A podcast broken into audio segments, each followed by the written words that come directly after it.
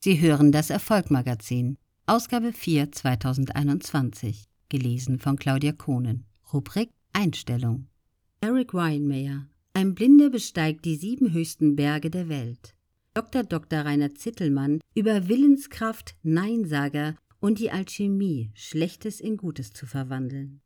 Die ehrgeizigsten Bergsteiger der Welt setzen sich das Ziel, den Mount Everest mit 8848 Metern, der höchste Berg der Welt, zu besteigen.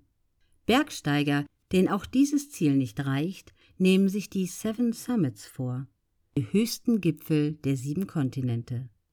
Der Amerikaner Dick Bass war 1985 der erste Mensch, dem die unglaubliche Leistung gelang, die Seven Summits zu besteigen. Als der blinde Amerikaner Eric Weinmeier sich dieses Ziel in den Kopf gesetzt hatte, und den Mount Rainier, ein 4392 Meter hoher Berg in der Nähe von Seattle, als Klettertraining für den Mount McKinley bestieg, sagte ihm ein beunruhigter Führer: Keine Chance, dass du darauf kommst. Und was der McKinley betrifft, der ist noch zehnmal schwieriger als der Rainier. Als Weinmeier den McKinley bestiegen hatte und sich vornahm, den fast 7000 Meter hohen Aconcagua in den Anden zu erklettern, erklärten ihm Experten, ich kann noch verstehen, dass du den McKinley geschafft hast. Da gibt es nur Schnee. Du brauchst also eigentlich nicht zu sehen, wo du hintrittst. Aber der Aconcagua ist eine andere Geschichte. Da gibt es überall nur lockeres Geröll. Da wirst du keinen Halt finden. Doch schon im folgenden Winter bestieg der Athlet aus New Jersey den Aconcagua. Neinsager tun mir leid. Nachdem er diesen Gipfel genommen hatte, verkündete Weinmeier, er wolle auch den höchsten Gipfel der Welt, den Mount Everest besteigen.